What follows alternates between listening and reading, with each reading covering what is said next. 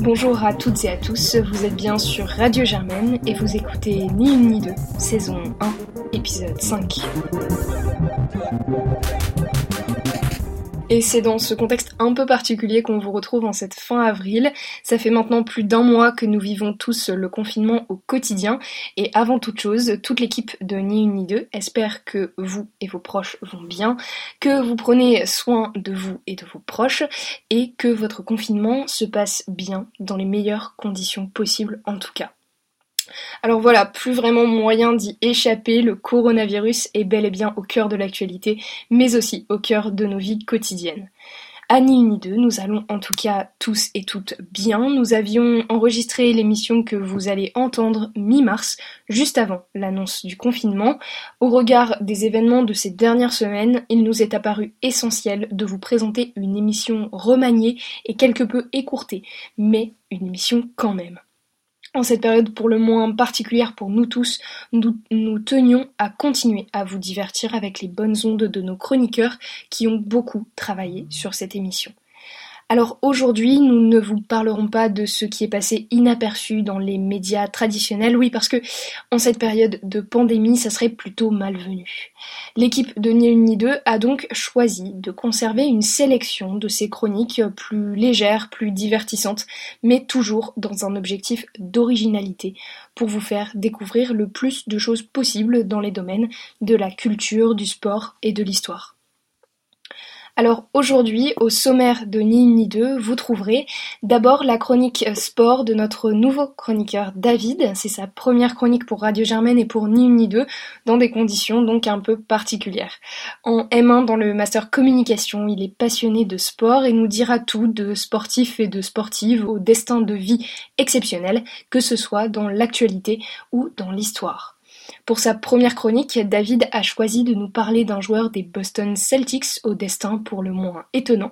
Il s'agit d'Enes Kanter. Vous aurez ensuite le plaisir de retrouver Jade et sa pastille culturelle où elle nous fait voyager avec l'exposition Faire son temps qui s'est tenue au centre Georges Pompidou du 13 novembre 2019 au 16 mars 2020.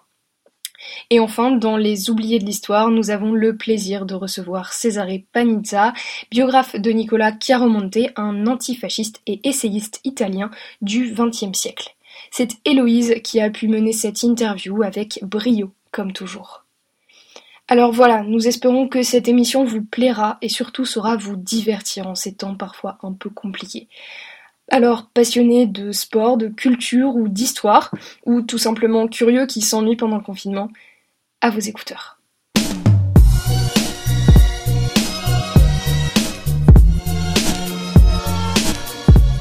David, bienvenue dans l'équipe. Tu nous parles aujourd'hui d'un joueur des Boston Celtics d'origine turque et contre qui Erdogan a visiblement une dent donc. Tout d'abord, merci à vous de me recevoir et bonjour à tous. Je suis en charge de cette nouvelle rubrique sportive et chaque mois, j'essaierai de vous parler de sportifs, sportives ou situations sportives exceptionnelles, passées ou présentes, des histoires hors du commun qui, je l'espère, interpelleront votre attention. Donc aujourd'hui, je vous parle d'un cas un peu spécial, le cas de Enes Kanter. Enes Kanter, joueur de basket turc de l'équipe légendaire des Boston Celtics depuis juin 2019, est dans le viseur du régime autoritaire d'Erdogan.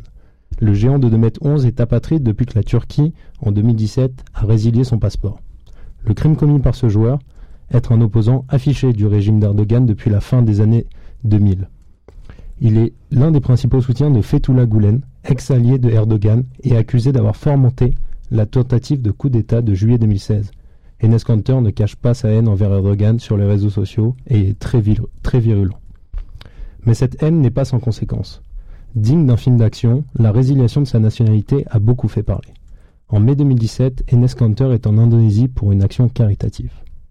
Il est prévenu de la venue de deux policiers dans son hôtel. Il décide de prendre la fuite direction Singapour, puis Bucarest, où il apprend que la Turquie a placé un mandat d'arrêt international d'Interpol sur sa personne. Il est officiellement condamné à 4 ans de prison dans son pays pour ses tweets répétés visant le pouvoir turc et après négociation des avocats de la NBA et surtout une intervention diplomatique du sénateur de l'Oklahoma, Kanter peut finalement rentrer aux États-Unis. Une opposition au pouvoir courageuse, mais aux nombreuses conséquences pour ses proches en Turquie. Dans une lettre écrite sur The Players Tribune, Enes Kanter en 2019 raconte Je ne suis plus revenu en Turquie depuis deux ans. Je n'ai pas non plus parlé à mes parents, ces deux dernières années. On m'a raconté qu'un jour, mon père est allé à son épicerie habituelle et la personne à la caisse lui a craché à la figure juste parce qu'il était le père d'Enes Kanter. Je ne peux plus parler à mes amis en Turquie. Ils pourraient avoir des problèmes rien qu'en me suivant sur Twitter ou en likant une de mes photos sur Facebook. Aujourd'hui, je n'ai plus de pays. En effet, son père est également dans le viseur du pouvoir de Ankara. Arrêté à la suite du coup d'État manqué de 2016, le père de Enes Kanter, émérite professeur des universités, a été condamné à 15 ans de prison pour appartenance à une organisation terroriste. Il a même été obligé de le renier publiquement afin d'éviter d'encore de plus sévères représailles. Un nouveau rebondissement dans le cas de Enes Kanter, qui je rappelle est interdit de sélection nationale depuis 2011, survient en janvier 2019. Alors joueur de l'équipe des Knicks de New York, un match est prévu à Londres contre les Wizards de Washington. Enes Kanter refuse de s'y rendre alors que ses papiers l'y autorisent, car il dit y craindre pour sa vie. Selon son agent, un assassinat est peu probable. En revanche, une extradition vers la Turquie est fortement envisageable. Enes Kanter restera finalement s'entraîner aux États-Unis au lieu de se rendre à Londres. Janvier 2020, même problème pour Enes Kanter qui doit se rendre à Toronto avec l'équipe de Boston. Il refuse de sortir du territoire américain par peur pour sa vie. Il pourra finalement s'y rendre après que le gouvernement canadien ait garanti sa sécurité et sa non-extradition vers la Turquie. Perte de sponsor, perte de son sponsor Nike par peur de fermeture de boutiques en Turquie, ou rupture de relations commerciales entre la NBA et son pays d'origine, le cas Enes Kanter divise aussi bien au niveau politique que économique. Cet exemple d'actualité illustre parfaitement les combats de nombreux sportifs contre des régimes autoritaires à travers l'histoire. Merci. Merci beaucoup David.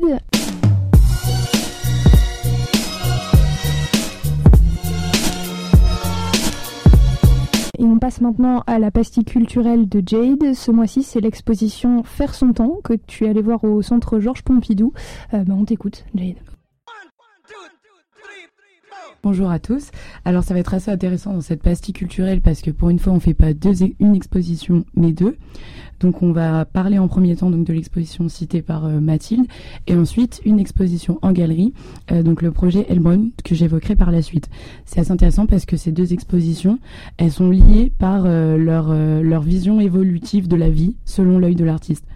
Bon, je dirais que quand j'ai commencé à faire l'exposition au centre de Pompidou, euh, je pouvais me dire, je me disais, le parcours il va être assez rapide. Si on se fie pas très vite au prospectus d'explication, on peut être vraiment tenté d'en louper les subtilités, je vous l'accorde. Mais bon, j'ai eu un peu le goût du risque, je me suis dit, je vais me balader, je vais me faire ma propre interprétation, et puis après, je vais lire les explications.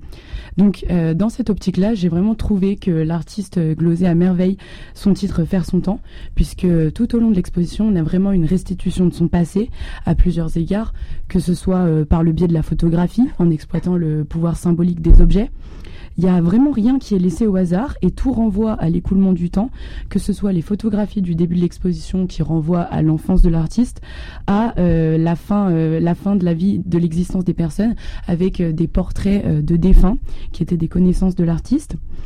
Euh, disait qu'effectivement, il y avait vraiment une force qui était plus grande dans les histoires que dans les objets.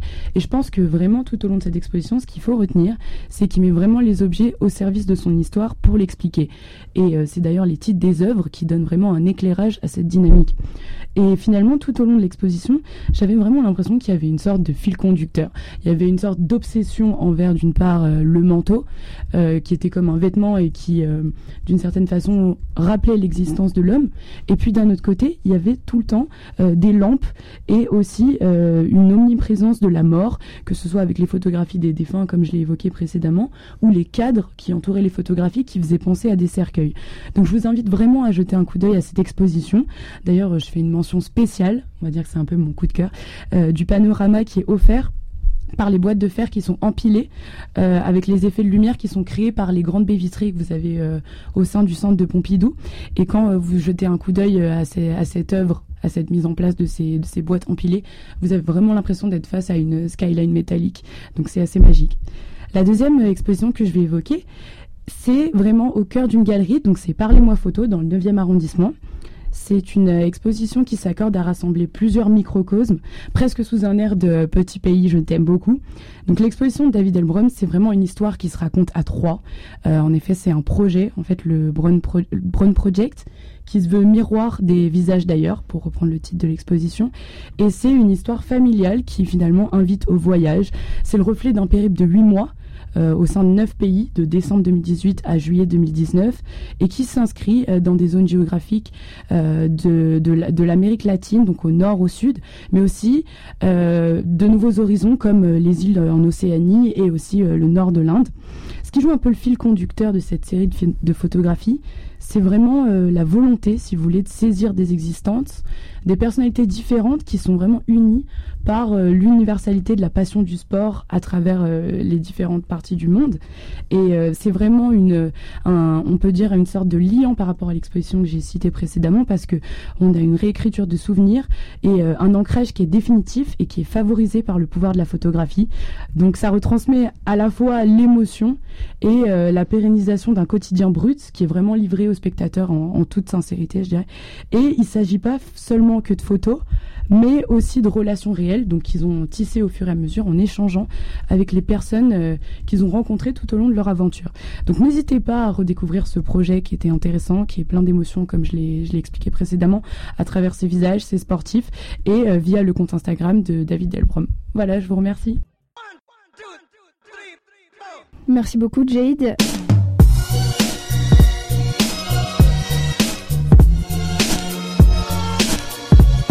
Et maintenant, on écoute l'interview de Cesare Panizza euh, qui a été réalisée par Héloïse. Il est biographe de Nicolas Chiaromonte, antifasciste et essayiste italien du XXe siècle. On découvre plus en détail son parcours oublié par l'histoire et c'est tout de suite dans Ni une ni deux. Merci beaucoup, Monsieur Panizza, d'avoir accepté notre demande. On va parler de, de Nicolas Chiaromonte. Euh, Nicolas qui est un auteur, journaliste et militant italien qui a vécu de 1905 à 1972. Après avoir été fasciste à 15 ans, il devient opposant de Mussolini dans les années 1930 et s'inscrit ensuite dans la lutte antifasciste. Sa vie est marquée par l'exil en France et aux États-Unis notamment, ce qui ne l'empêche pas de collaborer activement à de nombreuses publications et d'avoir une forte influence sur la vie intellectuelle de l'époque. Il est très peu connu en France, malgré une intense correspondance avec Albert Camus, correspondance qui a été rééditée récemment et qui nous l'a fait découvrir ici en France. Donc que faut-il ajouter à cette courte biographie? Oui, euh, il faut ajouter plusieurs euh, chose. Nicolas Caramonte était un jeune pendant le fascisme. Comme beaucoup de jeunes de sa génération, euh, il sympathisait pour le fascisme initialement. Il avait 17 ans quand Mussolini, avec la marche sur Roma, conquête le pouvoir en Italie. Pour cette sympathie pour le fascisme, euh, nous avons deux explications. Une explication générationnelle une explication plus personnelle. Générationnelle parce que le fascisme était aussi un mouvement de jeunes. Euh, le nationalisme était euh, très répandu. Oh, et Clermont a grandi pendant la Première Guerre mondiale, euh, a respiré euh, cette atmosphère d'exaltation de la nation pendant la guerre. Il, il y a une explication plus personnelle. Clermont a grandi dans, une famille très catholique, une famille du sud de l'Italie. Euh, et pendant son adolescence, il a perdu la foi et il est entré en contraste avec sa, euh, famille. Peut-être que dans le fascisme, il, voit euh, aussi une rupture avec l'Italie catholique, avec le conformisme de l'Italie. Euh, mais cet intérêt pour le fascisme termine dans le, les premières années du gouvernement de, de Mussolini, avec l'assassinat de Matteotti, euh, il, euh, il a grandi à déjà une opinion politique personnelle. Il commence par être fasciste et ensuite il doit s'exiler car il s'oppose au régime de Mussolini dans les années 30. Donc ce qu'il fait changer, c'est l'assassinat de Matteotti avec l'assassinat de Matteotti, il euh, euh, commence à se rendre compte de la nature euh, dictatoriale du, gouvernement de Mussolini il commence à s'interroger sur le, la, politique italienne. Et il, il naît en lui un sentiment de révolte, mm-hmm. mais se tourne à l'activité politique directe parce qu'il entend que le fascisme c'est une menace à la liberté de la culture, à la liberté intellectuelle. Il était surtout un jeune intellectuel et, et ça provoque sa révolte. Et justement, après, il fait partie du mouvement antifasciste qui s'appelle Justitia et Libertà, en français Justice et Liberté. Est-ce que vous pouvez nous en dire un peu plus sur ce mouvement et sur l'impact qu'il a sur la vie de Chiaromonte Oui, il fait partie de ce mouvement Justitia et Libertà, qui était un mouvement très particulier. C'était un mouvement politique qui euh, voulait se battre contre le fascisme et en même temps renouveler la gauche italienne euh, avec les rencontres entre la tradition socialiste et la pensée libérale. Euh, un mouvement qui, naît, naît en France. Le leader, c'est euh, Carlo Rosselli, une figure extraordinaire du antifascisme italien. Un mouvement qui, rencontre pendant son premier voyage en France. Il connaît Rosselli, et Clermont commence à, travailler avec ces, mouvements entre France et, Italie clandestinement euh, mhm. pour euh, faire connaître la pensée politique de, de. Mais sa participation au mouvement de justice et liberté dure seulement trois années. Le problème de comment se peut battre le fascisme qui provoque la, la rupture d'intervention qui remonte Carlo Rosselli, le leader du mouvement, parce que qui remonte, il pense que le fascisme c'est un régime totalitaire qu'on ne peut pas détruire. On doit attendre que le fascisme même auto, s'autodétruise. Oui. Et, euh, et, mais que la tâche du antifascisme, c'est penser l'avenir, penser le futur, préparer la société, une société libre pour le temps quand le fascisme va s'autodétruire. Rosselli préfère euh, se battre contre le fascisme directement et faire de, la politique directement. Kermute, c'est plus intellectuel et, et, ça fait que, remonte à la moitié des années 30 laisse le, la participation politique directe. Mais il participe à, la guerre d'Espagne. Oui, euh, il, a, il a beaucoup, beaucoup émigré au cours de sa vie, euh, Nicolas Chiaramonte, beaucoup voyagé.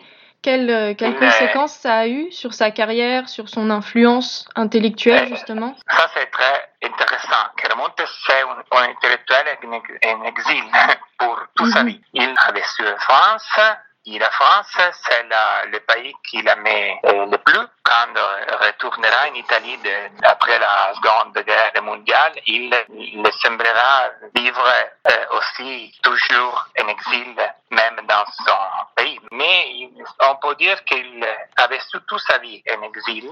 Et ça le, lui a donné une sorte de privilège épistémologique et il lui a donné la capacité de voir choses que les autres euh, ne, ne voient pas. Il, il, a vécu deux exils différents. Euh, en France, euh, où il est peu connu, il a vécu un exil très difficile. Il n'écrivait pas pour les revues françaises. Il connaissait plusieurs intellectuels françaises euh, très importants. Oui, il connaissait Albert Camus. Camus. Il était très proche d'André Malraux. Mais ça n'était pas suffisant pour euh, vivre comme intellectuel. Aux États-Unis, il devient un intellectuel apprécié et important pour la gauche radicale. Il est très connu. Il connaissait Hannah Arendt, Dwight McDonald, Mary McCarthy. Euh, c'est une expérience très différente. Mais c'est euh, double exil pour, pour lui parce que c'est c'est un exil de l'Europe.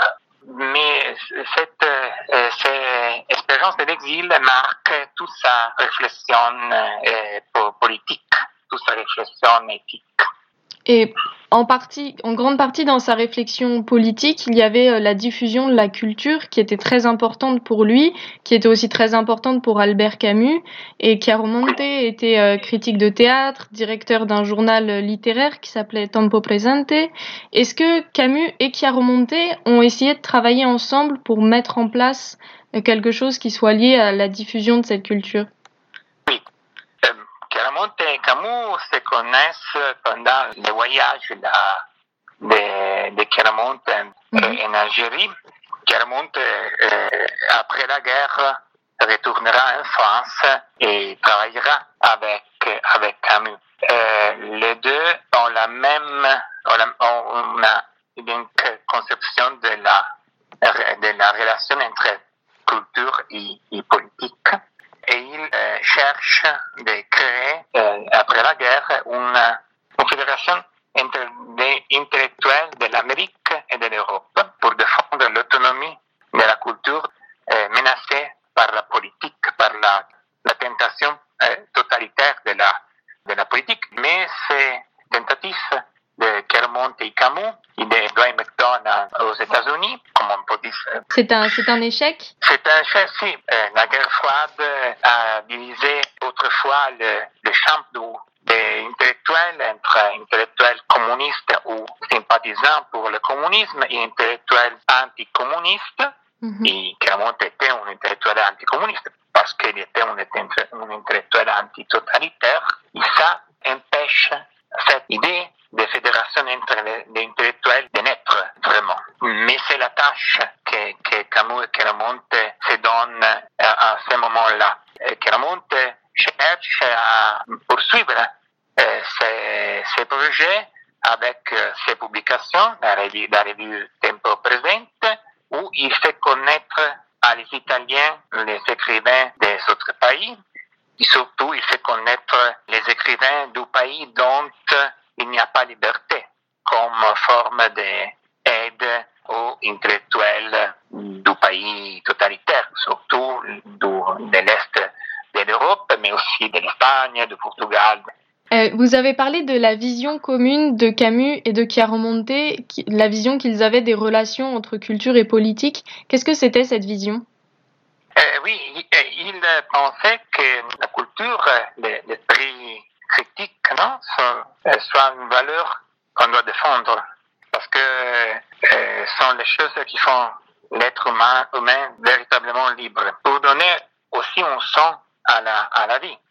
Euh, mais c'est pas dans la politique, mais c'est dans la conscience des, des individus, non?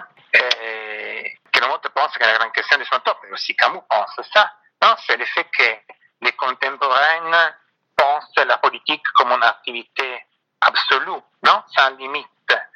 La seule, in un monde, un monde sans religion, qui peut donner euh, un sens à la, à la vie. Ça, c'est la mensonge des idéologies. Alors, on doit faire de la chambre de la culture une chambre libre pour résister, à, cette, à cette mensonge. Et ça, c'est la tâche de l'intellectuel. L'intellectuel doit faire son travail d'homme de, de, culture, de, de, discuter, de, de s'interroger autour de la justice, autour de la société. Ça, c'est sa tâche politique. Euh, ce n'est pas la tâche de l'intellectuel de participer directement à la, à la, politique comme faisait Sartre. Euh, il s'agit de, de, faire politique comme intellectuel, non? Oui, donc, donc euh, n'a jamais envisagé de faire une carrière politique au sens euh, d'élection, etc. Non, Chiaramonte, il ne fait, ne, ne fait pas de, de la politique comme homme politique. Ça, c'est la un des, causes de, de, la rupture avec Justice et Liberté. C'est le seul mouvement politique à lequel il adhère pendant sa vie, parce que c'est le moment de, de se battre contre le fascisme. Mais il ne pense pas de, de faire de la politique il fait le choix de justice et liberté parce qu'il pensait qu'il n'était pas vraiment un mouvement politique, qu'il était surtout un mouvement intellectuel et culturel, non? Qui, qui faisait politique d'autres manières. Il ne choisit pas aussi de faire l'intellectuel académique. Il ne, choisit pas la carrière universitaire. Il veut faire l'intellectuel qui vive de, de sa écriture. Il est surtout un essayiste euh, à la manière anglo-saxonne. Ça, c'est une singularité dans la culture euh, italienne. Et ça, c'est une des, des, motivations pour lesquelles il est peu connu en Italie et aussi en France. Oui, justement, Nicolas Chiaromonte, vous nous l'avez écrit, est à demi oublié en Italie. Euh, pourquoi ça? Il y a euh, deux explications. La première, c'est ça. Euh, il était un, un, un, intellectuel irrégulier et, et il n'aimait pas la gloire intellectuelle. Il cherchait à ne faire pas euh, se connaître. Il cherchait il à ne pas être connu? Si, oui, on peut dire ainsi. Il y a une amie de, française de Kermonte, Maurice Nadeau, qui, un, un écrivain de Kermonte, disait que Kermonte, c'était le maître secret de, plusieurs intellectuels européens. Le maître secret. Il voulait être secret. L'autre chose, parce qu'elle pensait, il y a une motivation pour ça, euh, elle pensait euh, que le dialogue authentique, qui c'est l'unique dialogue qui lui, qui lui intéressait, euh, entre, entre lui et ses amis, et, était un dialogue qu'on devait faire à l'extérieur des, des moyens de communication de masse. C'est-à-dire? C'est-à-dire qu'elle ne reconnaissait pas trop d'importance à ce qu'il écrivait sur, euh, sur ses revues, mais qu'il donnait plus d'importance à ce qu'il écrivait pour ses amis. il ne se préoccupait pas de plaire à tout le monde. Il n'avait pas intérêt pour la, pour la gloire littéraire ou pour la gloire comme philosophe. Hein. Oui, parce qu'il a peu écrit, il a écrit qu'un seul livre, il me semble le paradoxe de l'histoire. Oui, il a écrit un, seul livre qui fait un collage de textes qu'il a, qu'il a publié pendant sa, pendant plusieurs années. Et le livre euh, même, c'est très intéressant parce que c'est une réflexion sur l'histoire faite à travers la littérature, faite à travers les auteurs qu'il aimait le plus de la littérature européenne. Le, problème, c'est la relation entre l'homme et l'histoire. Et aussi une réflexion philosophique faite à travers la, le test de euh, plusieurs tests littéraires. Tolstoï, qui, c'était son, son auteur préféré, euh, Stendhal, Martin Dugard, etc. Ce livre, c'est un collage de textes parce qu'il n'aimait pas aussi la forme livre. Un intellectuel socratique. Il aimait le dialogue.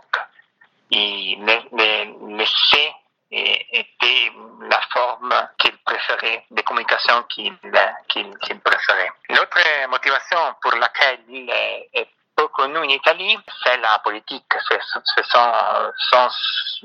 la position politique eh, de Chiaramonte. Il était un intellectuel qui, qui, ne voulait pas faire politique directement, mais qui prenait position sur les grandes questions. Publiquement, il était antifasciste pendant sa jeunesse et pendant toute sa vie, mais aussi anticommuniste. Il voyait le fascisme et le communisme comme le, le, le même phénomène, opposé pour euh, ses idéologies, mais identiques dans, la, dans sa féminologie. Il était anticommuniste comme il était euh, antifasciste. Et ça, en Italie, après, après la Seconde Guerre mondiale, dans la culture italienne, voulait dire être presque un isolé. Aussi parce que Piemonte ne voulait avoir rien qu'à faire avec la, droite, euh, avec la, avec l'Italie catholique de la démocratie chrétienne. C'était une position très incommode. Pour ça aussi, il était peu, connu. aussi aujourd'hui en Italie. Il était, il était pour nous aussi, en France parce qu'il partageait la, la, même, presque la même position politique de Camus. Il était très connu, très connu aux États-Unis parce qu'il a joué un rôle important dans la culture américaine pendant les années 40 parce que c'est la voix de l'Europe, la culture américaine radicale in les années 40 aussi, comme Anna Arendt. Et, il était très connu dans les pays de l'Est de l'Europe, surtout en Pologne. En Pologne, c'est un des, des, des intellectuels italiens du XXe siècle plus connus pour deux motivations. La première, c'est que Chiaramonte avait une attention très forte pour tout ce qui passait dans ces pays au niveau intellectuel. La revue Tempo Presente s'est ouverte, euh, était ouverte aux contributions des intellectuels du pays communiste. Et l'autre motivation, c'est que les, euh, les intellectuels, surtout les, intellectuels de, de Pologne, et, euh, voyaient dans les textes qui remontent des jeunes, qui remontent jeunes, dans l'analyse de Chiaramonte, que Chiaramonte jeune est dédié, a dédié au fascisme, un témoignage très proche de, sa, de son expérience pendant la, le régime totalitaire communiste. Une voix occidentale très proche à, leur expérience euh, dans les années de la dictature euh, totalitaire euh, communiste. Et ça fait qu'en Pologne euh, et Tchécoslovaquie et aussi en Russie, il était dans le monde intellectuel du, du dissident, et dissident très, très connu, très loup. Donc on comprend mieux pourquoi Nicolas qui a remonté était est en grande partie oublié aujourd'hui en Europe. Merci beaucoup, Monsieur Panizza, d'avoir répondu à, à, nos questions sur Nicolas qui a remonté.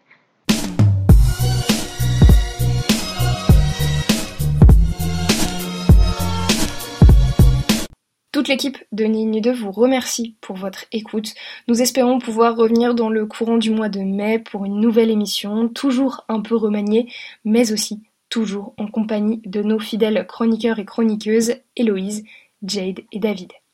En attendant, portez-vous bien, prenez soin de vous et de vos proches, et à bientôt sur les ondes de Radio Germaine.